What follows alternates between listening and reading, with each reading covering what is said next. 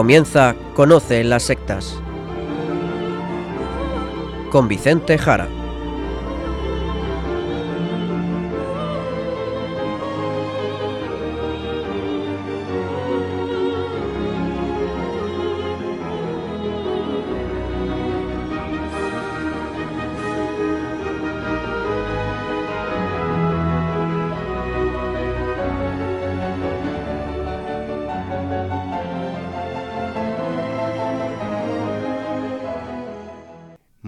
Buenas tardes, queridos amigos de Radio María. Empieza ahora Conoce las sectas, el programa de sectarismo de Radio María España, dirigido y realizado por las RIES, la Red Iberoamericana de Estudio de las Sectas. Quien les habla y como encargado por la propia RIES para su dirección, Vicente Jara. Y también con todos ustedes, Izaskun Tapia Maiza. Izaskun, ¿cómo estamos? Muy buenas tardes a todos. Pues estoy muy bien, gracias a Dios. Muy bien, pues directamente nos vamos ya al sumario del programa de hoy.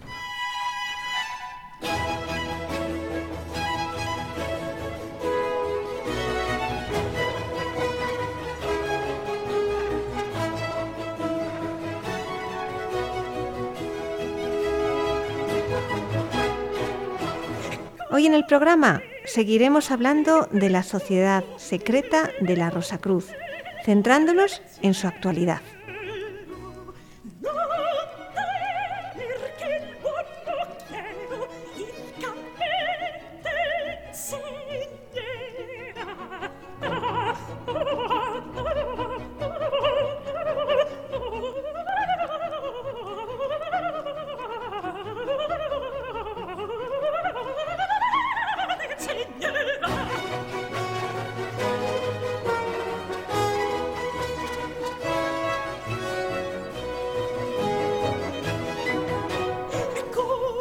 Pasado programa empezamos a hablar de una de las más importantes sociedades secretas, nacida en el siglo XVII y de clara intención anticatólica, de origen protestante, la Fraternidad Rosacruz. Vimos su surgimiento y aparición, sus primeras obras y explicamos cómo consiguió el favor de numerosas personalidades del momento que deseaban pertenecer a esta enigmática sociedad. Una organización tan secreta que parecía que nadie pertenecía a ella y sin embargo difundió un corpus de conocimientos mágicos, herméticos, misteriosos, esotéricos, cabalísticos, alquímicos, entre otros, empapando el sentir y el proceder de muchas figuras europeas y americanas que se sentían atraídos hacia este tipo de sociedades, donde se empezaban a respirar aires de superioridad, de espiritualismo, de deseos de cambio, de búsqueda de secretos escondidos y de mucha irracionalidad y subjetivismo, como ya hemos explicado en esta serie de programas que estamos dedicando a este tema de las sociedades secretas. Y en el pasado programa, pues nos quedamos en el siglo XVIII, para centrarnos hoy en qué ha pasado con esta sociedad y cómo está actualmente.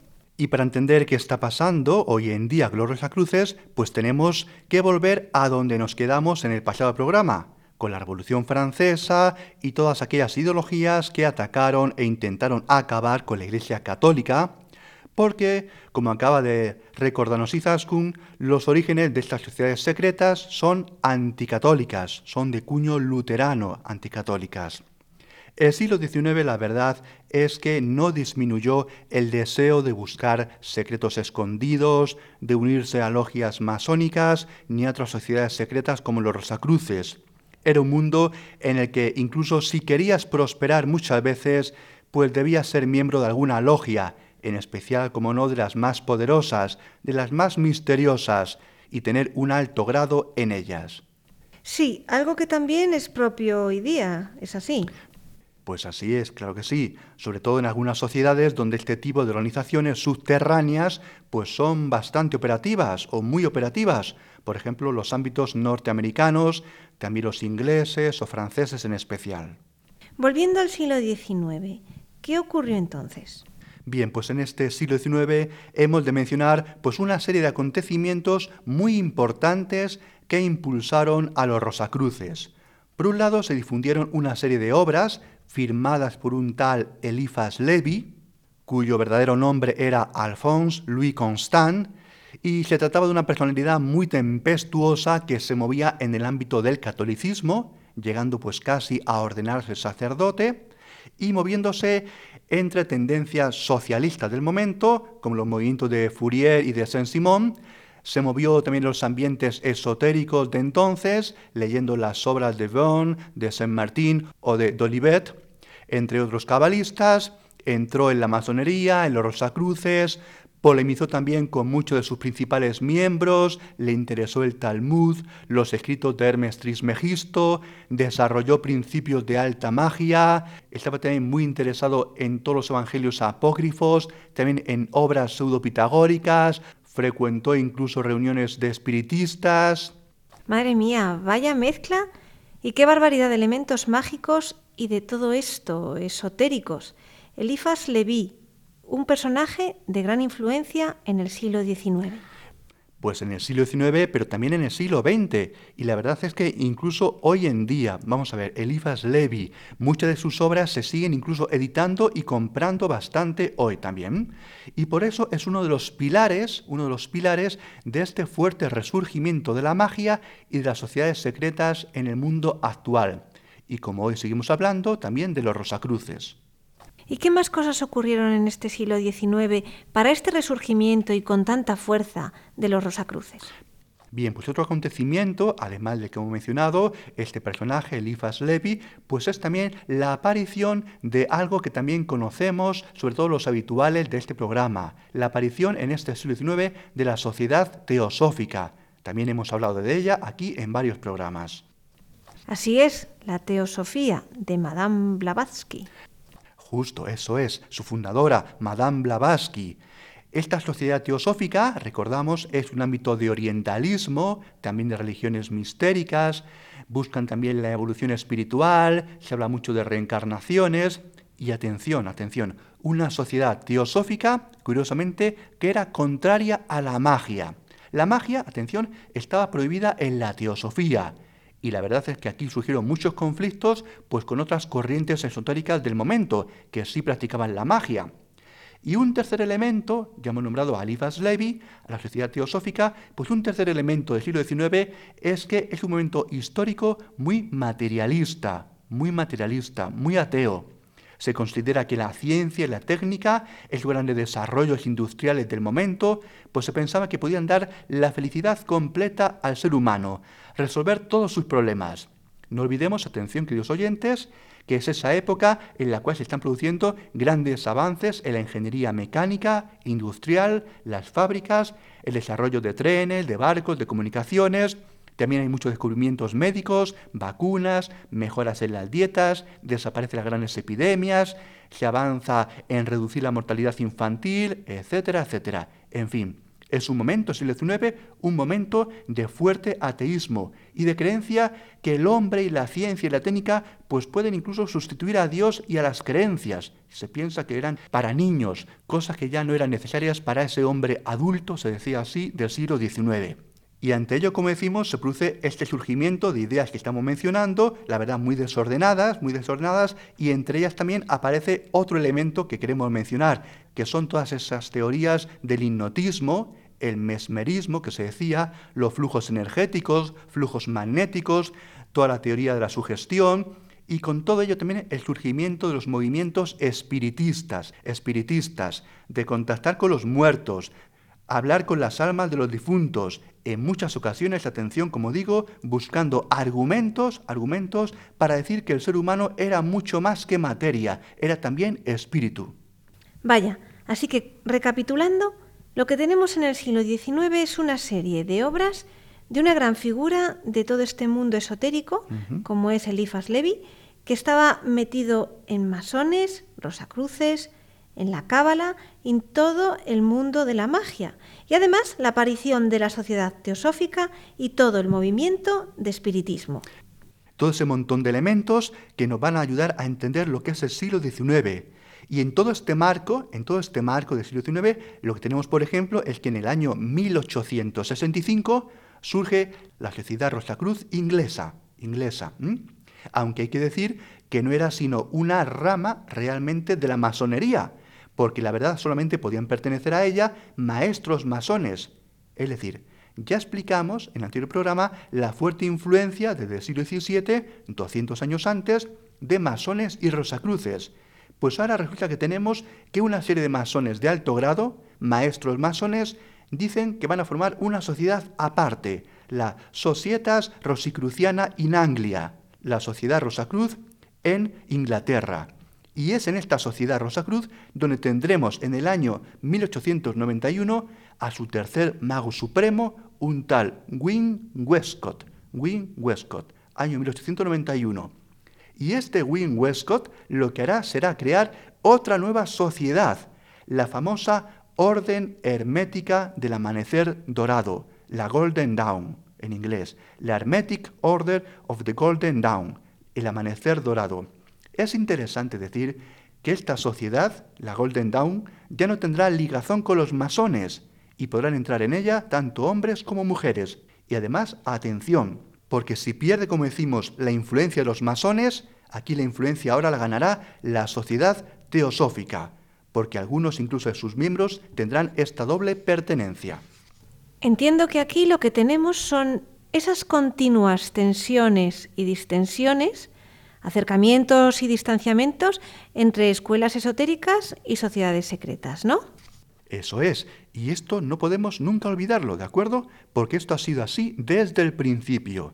Envidias, luchas de poder, personalismos pues muy exacerbados muchas veces, en parte es muy normal más cuando estas sociedades y organizaciones son, a pesar de sus intentos sobrenaturales, pues la verdad, demasiado humanas, demasiado humanas. Es decir, carecen de los dones del Espíritu Santo, como existe la Iglesia. Donde claro que hay también egoísmos en la Iglesia y personalismos, pero existe la gracia de Dios y los sacramentos, que ayudan y fortalecen la vida humana con esa vida sobrenatural de los sacramentos, algo de lo que carecen los rosacruces, algo de lo que carecen los masones y todas estas organizaciones esotéricas. Y esto al final es lo fundamental, no lo olvidemos. Estas agrupaciones, sociedades secretas, sociedades teosóficas, carecen del soplo del Espíritu Santo, carecen de la presencia de Jesucristo entre ellos, carecen de las promesas de la alianza de Dios. Son intentos humanos puramente humanos, puramente humanos, nada más. Volviendo a esta influencia ahora de la teosofía en los Rosacruces, ¿qué puedes apuntar, Vicente? Bien, pues llegamos a encontrarnos que la sucesora de Madame Blavatsky, la sociedad teosófica, Annie Besant, pues dirá que personajes como Francis Bacon o el conde de Saint Germain, personajes también ligados a la magia, pues eran nada más y nada menos que reencarnaciones de atención de Christian Rosenkreuz ese personaje mítico de los Rosacruces, es decir, una fuerte ligazón, sociedad teosófica con Rosacruces. Por lo tanto, no olvidemos la cantidad de elementos que se van a mezclar, se van a influir en todo este siglo XIX y también en el XX. Y otro elemento que querría resaltar es que la Golden Dawn, esa sociedad, el amanecer dorado, se convertirá en el lugar más atractivo y principal foco del esoterismo de finales del siglo XIX, atrayendo incluso a muchas figuras, enormes figuras de la literatura, como el gran poeta Yeats, William Butler Yeats, irlandés, gran poeta, Premio Nobel de Literatura en el año 1923, una gran figura. Pero que quiero glosar un poco más en detalle para indicar cómo es introducido en lo esotérico, en lo mágico. Y es así cuando empieza su época de poesía simbólica o simbolista. Es su época de visiones, de alucinaciones también, de ataque a lo racional, de ataque a lo científico, y ante ello le contraponen lo poético, la belleza, la ensoñación, e incluso se moverá hacia creencias budistas tras dejar el protestantismo. Yeats venía del protestantismo. Por lo tanto, atención, queridos oyentes, no olvidemos cómo este mundo irracional, contrario a la realidad, a la verdad, aristotélico-tomista, pues también es muy atrayente a algunos miembros del ámbito poético y literario. Y aquí solamente mencionamos a unas grandes figuras como es el gran William Butler Yeats. Pero lo trascendental es que en la Golden Dawn había entrado nada más y nada menos que un personaje nuevo, un nuevo prosélito llamado Aleister, Aleister Crowley, que se convertirá en la figura principal del grupo muy pronto, Aleister Crowley, un hombre de insaciable poder, quien rápidamente fue ascendido por el mago supremo, entonces MacGregor Mather, hasta el grado de Adeptus Minor, tras pasar rápidamente por los grados de Celator, Theoricus, Practicus y Philosophus, y así incluso tras pasar la prueba ocultista del grado de portal y la recepción de la luz, alcanzó el contacto con el genius superior, en una ceremonia en una sala octagonal siguiendo el modelo mítico de esa tumba de Christian Rosenkreuz. Y esta ascensión vertiginosa de grados secretos se hizo contra el parecer del resto de miembros de la sociedad secreta del Amanecer Dorado, la Golden Dawn. Esta Lester Crowley será conocido entonces como la Gran Bestia 666 o también el Baphomet, por lo tanto el más influyente de los ocultistas del siglo XX. Y ahora lo veremos. Pues en este tercer programa sobre sociedades secretas hemos querido enfocar la sección musical hacia el punto contrario de la reforma, que origina el surgimiento de estas sociedades secretas, como antes ha recordado Vicente. Es decir, nos centramos, nos vamos a centrar en este programa en la música de la contrarreforma. Así, en el Concilio de Trento se marcaron las directrices que debía seguir la música, puesto que el papel de la música en la Iglesia no es satisfacer al oído, sino ayudar a los fieles a elevar el alma a Dios. Escucharemos tres motetes de tres grandes compositores muy importantes de la polifonía religiosa católica.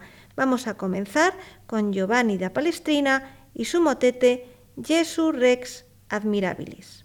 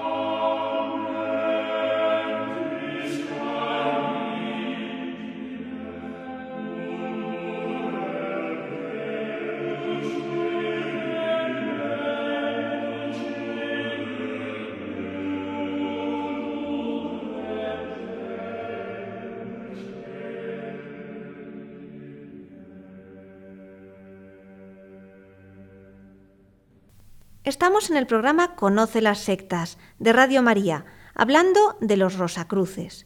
Hemos visto cómo una sociedad que nunca existió o muy escasamente en el tiempo, tal y como dijimos en el pasado programa, nos ha llevado con todas sus ideas y pretensiones de dominio a multitud de enfrentamientos con los regímenes católicos en la política europea y americana.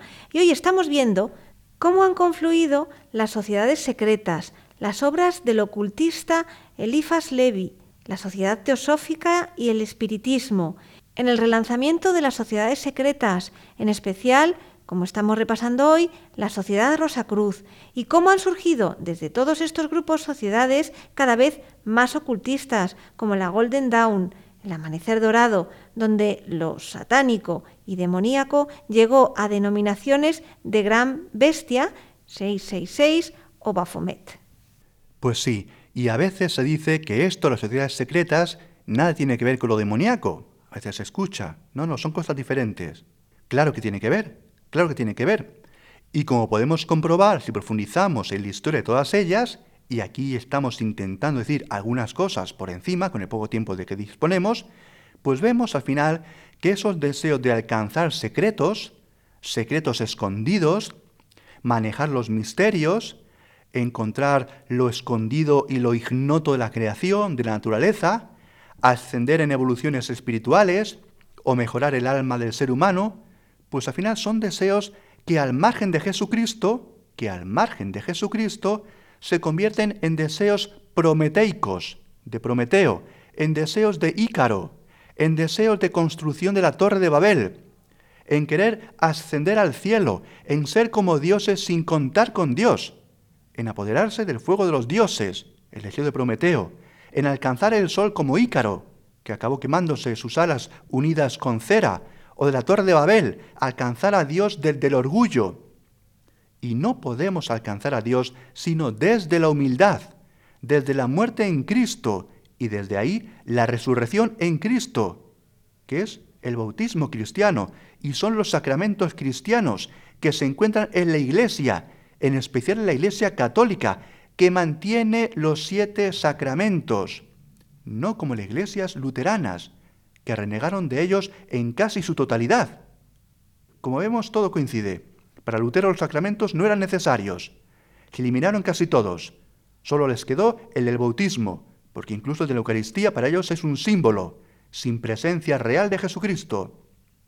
Por lo tanto, como vemos, el daño generado por el luteranismo y toda la ruptura protestante nos ayuda también a entender la dejación, la repulsa y la anulación de los sacramentos como fuerzas vivificadoras nacidas de Cristo y acciones del Espíritu Santo, como dice el Catecismo, que dice así, entre comillas, acciones del Espíritu Santo que actúa en su cuerpo, que es la Iglesia. Son las obras maestras de Dios en la nueva y eterna alianza y cerramos comillas, tal y como dice el catecismo de la Iglesia Católica. Por esto, queridos oyentes, por esto, solo desde la Iglesia Católica se puede alcanzar de manera plena y total los deseos del ser humano. Es el lugar, la Iglesia Católica, el lugar principal y privilegiado para encontrar a Dios.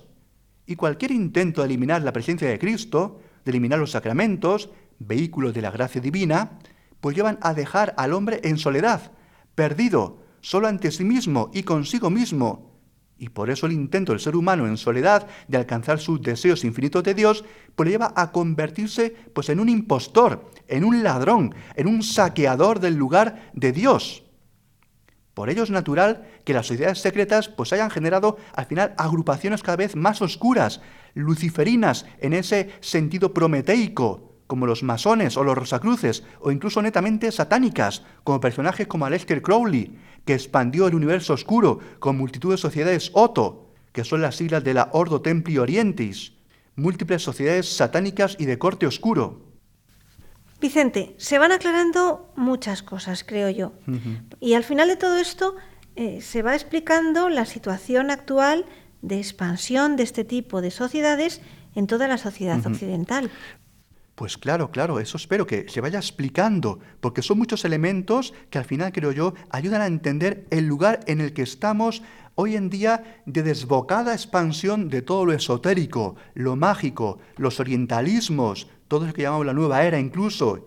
Y también, atención ahora, atención ahora, también incluso la participación de los católicos en este tipo de sociedades. A ver, Vicente, explícanos esto. Bien, a ver, hay que decir, y lo veremos con los masones sobre todo cuando tratemos de ellos, ahora estamos con los Rosacruces, hay que decir que los Rosacruces, desde los inicios del siglo XVIII, pues estaban ya permitiendo la entrada de católicos en sus logias, ¿de acuerdo? Todo esto se explica también, y así hay que entenderlo, todo esto se explica por el momento ilustrado francés y alemán que va empapando poco a poco toda Europa hasta la Revolución Francesa.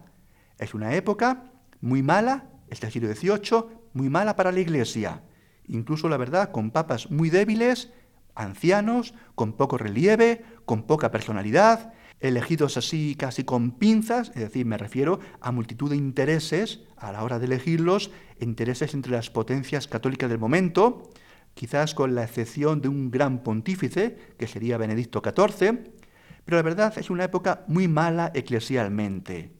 Y además de todo esto, pues tenemos, como no, los ataques de la ilustración, también el surgimiento de un ala que podemos llamar la ilustración católica, que intentando tomar lo bueno y descartar lo malo, pues la verdad, personalmente creo que hubo muchas cosas que se hicieron bastante mal y se creó mucho caos y mucha confusión.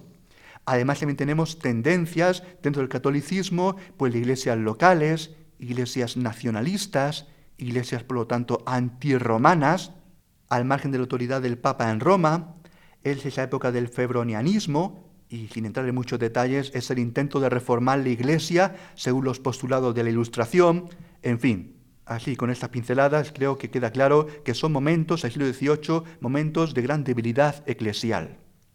Momentos muy difíciles, eso es, pero que creo que ayuda a explicar todo el momento histórico, ¿no?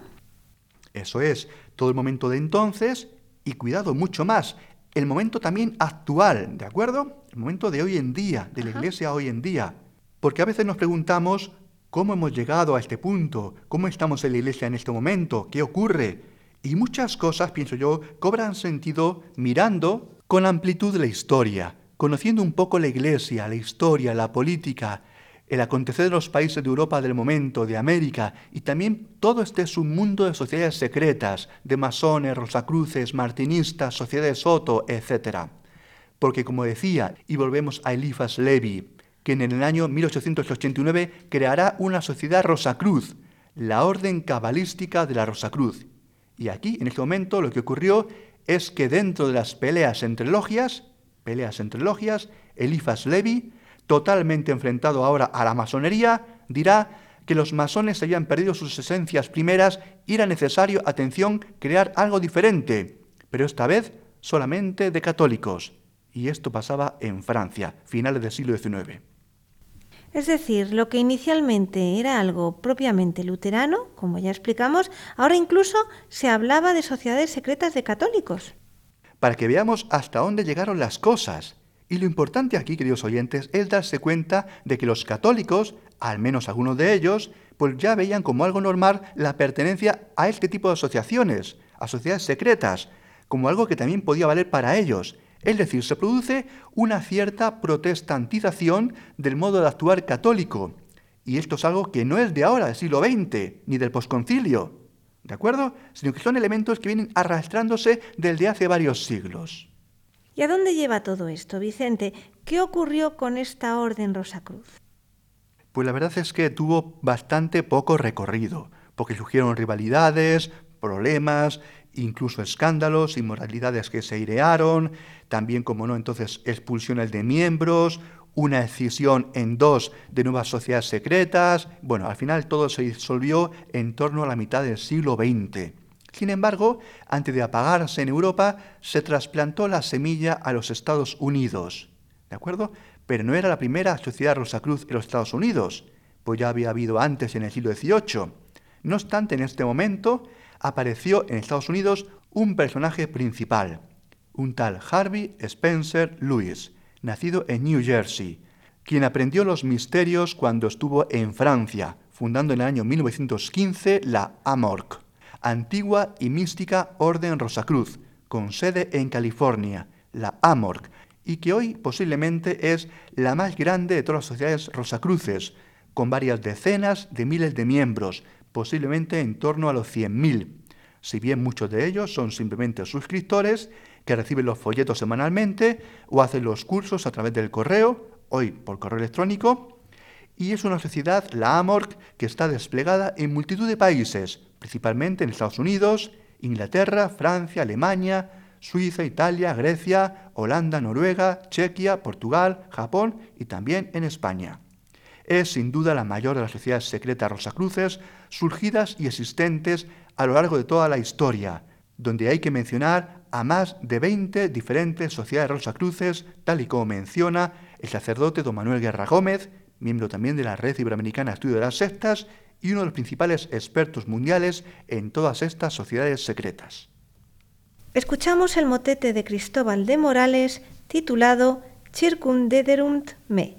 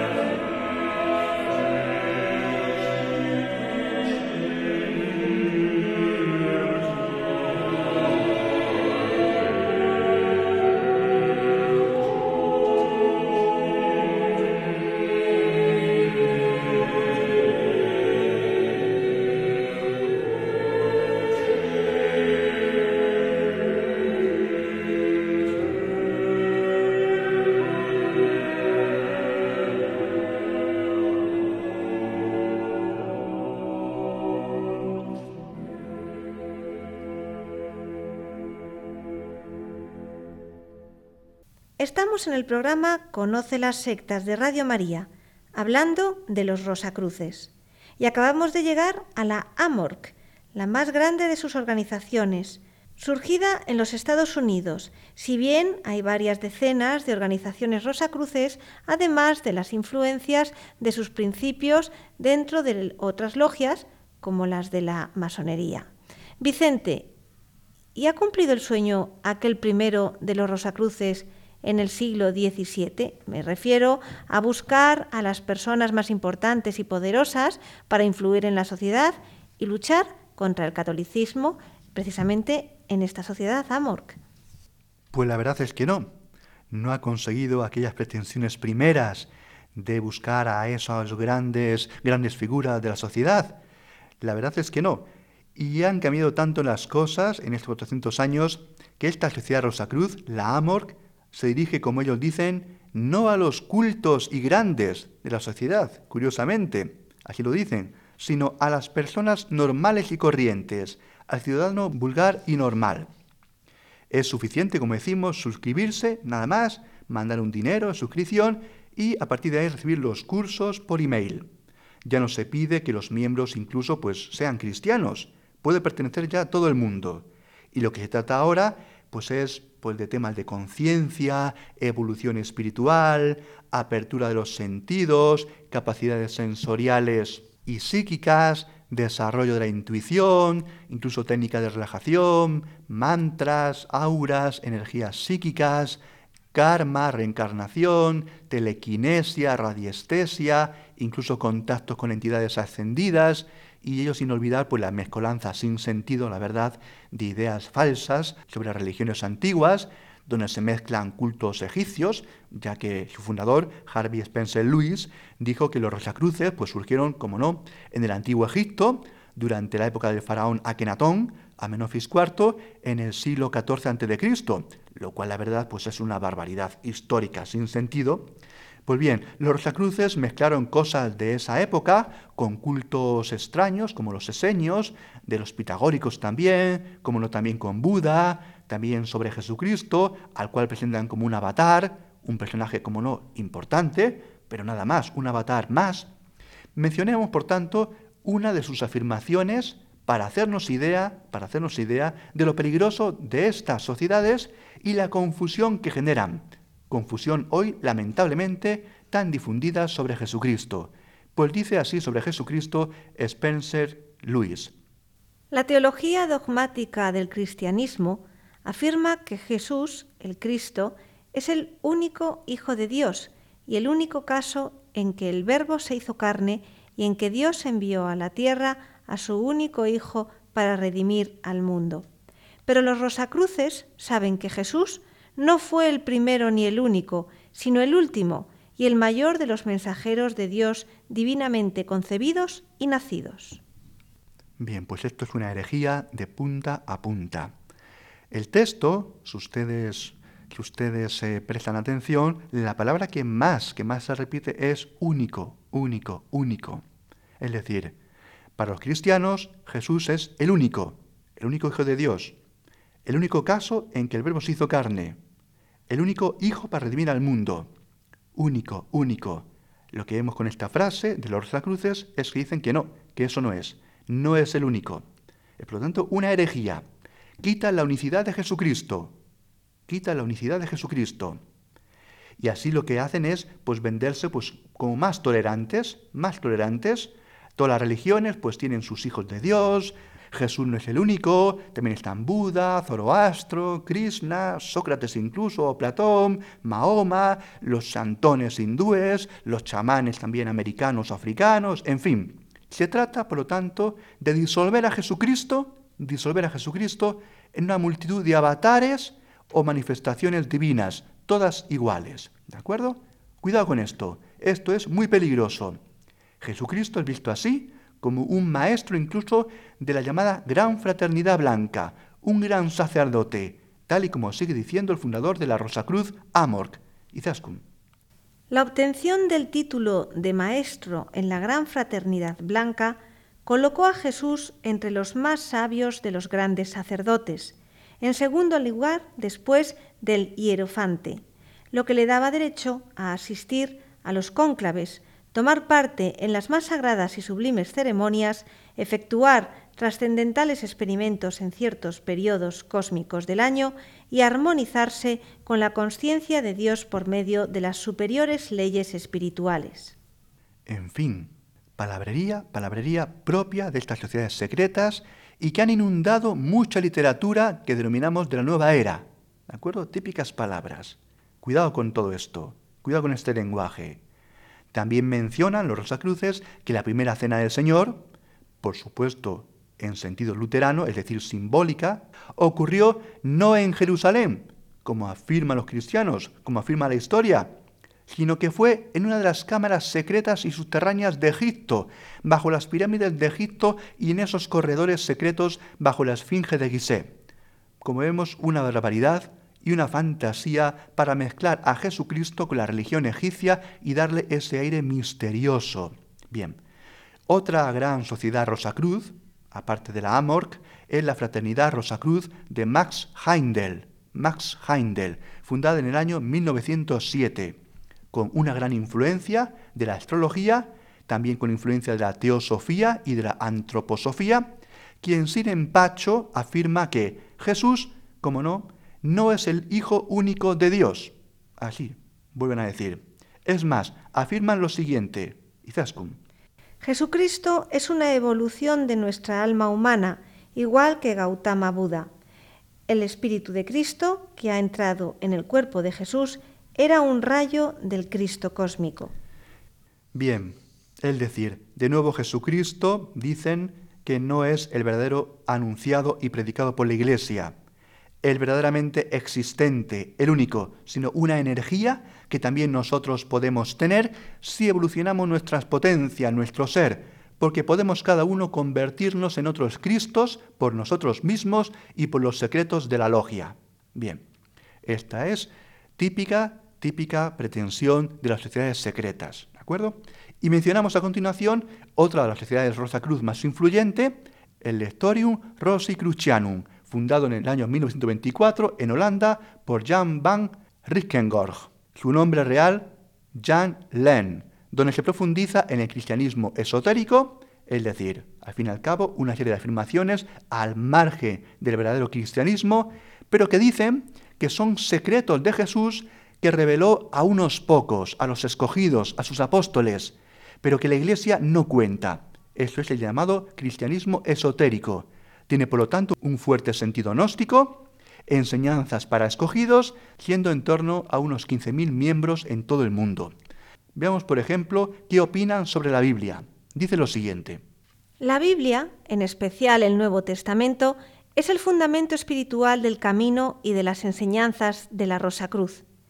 La biografía de Jesús en los Evangelios bíblicos, los escritos apócrifos y los manuscritos cristianos no son comprendidos por los Rosacruces como relatos históricos principalmente, sino que son, más bien, una descripción simbólica codificada del camino interior espiritual que persiguen los Rosacruces en relación con las palabras evangélicas de Jesús. Sígueme. Bien, pues esperemos que esté quedando claro, porque al final lo que vamos viendo son una serie de doctrinas muy parecidas al gnosticismo, donde se habla de fuerzas, de energías, emanaciones, iluminaciones, rayos, manifestaciones sagradas, todo para decir que en ellos se guardan los secretos profundos de Cristo, que nadie más que ellos conoce, y que Dios es una fuerza, la gran fuerza, y demás con elementos y términos sacados de la herejía del catarismo. En fin, Vicente, un enorme cúmulo de ideas las que encontramos en los Rosacruces y que se han ido difundiendo en muchos libros y multitud de grupos que hoy denominamos como de la nueva era y que están perdiendo y engañando a muchas personas. ¿Qué conclusión puedes dejarnos, Vicente? Pues sí, pues aunque seguiremos hablando de masonería y de martinistas, de illuminatis y de otras series de sociedades secretas, pues algo claro ha de quedarnos ya, ya cerrando todo el bloque de Rosacruces. Bien, Todas ellas son sociedades de fuerte orientación anticatólica, en su surgimiento y en general en su desarrollo, al margen de algunas excepciones. Tienen un claro componente mágico, subjetivo, irracional, contrario siempre a la Iglesia. Buscan un desarrollo y mejoramiento del ser humano al margen de Dios, a pesar del uso de simbología religiosa, de libros religiosos. Pero cuidado, porque es una perversión que los utiliza no en su verdadero sentido, sino como elementos que quiere dominar para alcanzar por sí mismos el poder, la divinidad. Es decir, sería, como se dice también, sería como querer empoderarse por ellos mismos, ser dioses al margen de Dios. También decir que muchas personas buscan entrar y pertenecer a estas sociedades para prosperar en el mundo, buscar el apoyo de gente poderosa para medrar, para alcanzar poder y estatus social. Es decir, al final son focos de personas egoístas y codiciosas. Y la verdad, nada bueno acaba saliendo de allí. Y en definitiva, el recurso a artes mágicas o bien es una pérdida de tiempo o en todo caso acaba en un recurso a pedir la ayuda de los demonios. Por eso, en gran parte, la fuerte desviación de las sociedades secretas a convertirse en sociedades prometeicas, de afianciamiento del humano, puramente humanas, es decir, Prometeo, el portador de la luz, el Lucifer, que significa lo mismo, y de ahí el salto a ser sociedades satánicas, de adorar a Satanás. Y frente a todo esto, como conclusión, la Iglesia fundada por Jesucristo, en los apóstoles y en San Pedro y sus sucesores, los sucesivos papas. Solamente en la Iglesia puede uno, por la presencia del Espíritu Santo y del mismo Jesucristo, llegar a alcanzar la realización de todos los deseos del ser humano y su descanso y felicidad.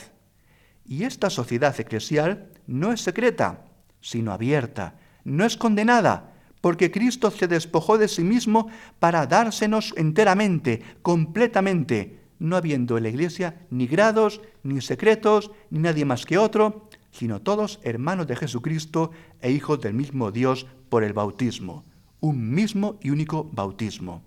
El único bautismo que nos abre las puertas del cielo, puertas que ningún hombre puede abrir, y cielo del que nadie es digno, solamente el hombre y Dios al tiempo, Jesucristo, el cual nos las abrió. Y esto justamente es lo que vamos a celebrar en estas fiestas pascuales.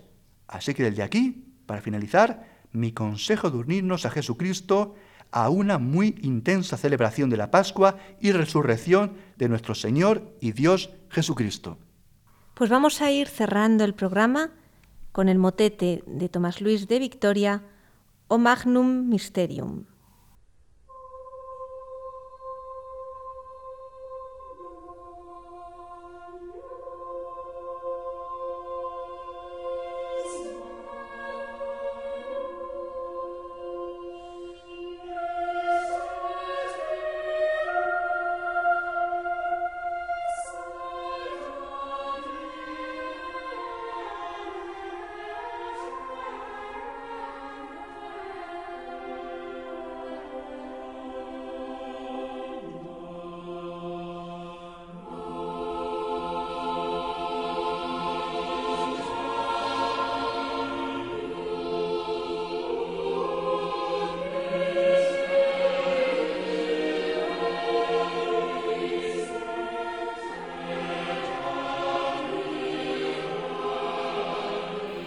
Ya en el final, como siempre, les recuerdo nuestro correo electrónico y las tres páginas web. El correo electrónico es conoce las sectas La web de la RIES, la Red Iberoamericana de Estudio de las Sectas, es www.ries-sectas.tk, donde podrán suscribirse al boletín semanal de manera gratuita. La dirección del blog de las Ries es www.info-ries.blogspot.com. También pueden leernos dentro del portal de noticias religiosas de Infocatólica, cuya web es www.infocatólica.com. Y si alguno de ustedes, queridos radioyentes, desea alguno de los programas de Conocer las Sectas, para ustedes mismos, para un familiar, para un amigo, como un regalo, ante una necesidad de un tema aquí tratado, por la razón que sea, pueden llamar al teléfono 91 822 80 10. Lo repito, 91 822 80 10. Muchas gracias y buenas noches de parte de todo el equipo. Está compuesto por Vicente Jara, Luis Santamaría y quien les habla, Izaskun Tapia Maiza. Hasta dentro de dos semanas, si Dios quiere.